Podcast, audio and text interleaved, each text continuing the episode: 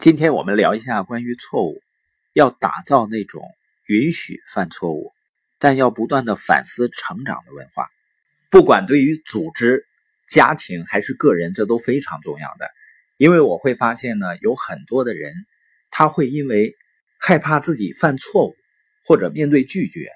而不去做一些正确的事情。实际上，每个人都会犯错的，主要的区别就在于。成功人士能从错误中吸取教训，而普通人呢，他不能。所以，一个组织呢，要营造一种环境，让人们敢于犯错，以便从错误中学习，这样呢，就能快速进步，而且呢，也不会再犯大错。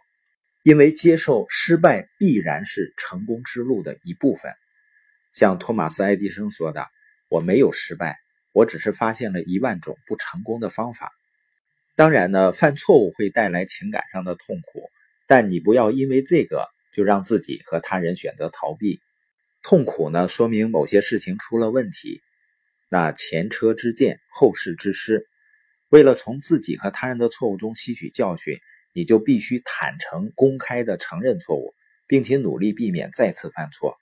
当然呢，有的人要么是逃避犯错误，要么呢就是犯了错误以后不反思。一次又一次的去犯，就像有的人在追求财富的路上一次又一次的往坑里跳一样，痛苦加上反思才等于进步。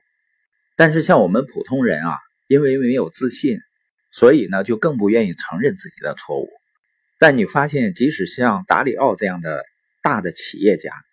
他说对他而言呢，如果他回顾一年前的自己，而没有为自己所做的傻事感到震惊。就说明他还没有吸取足够多的教训，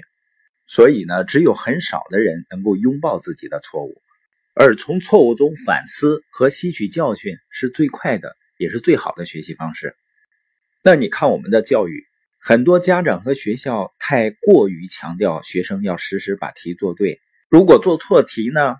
大多数会遭受到语言的惩罚。那么慢慢的你会发现啊，学校里学习最好的学生。可能往往是那些最不善于从错误中学习的人，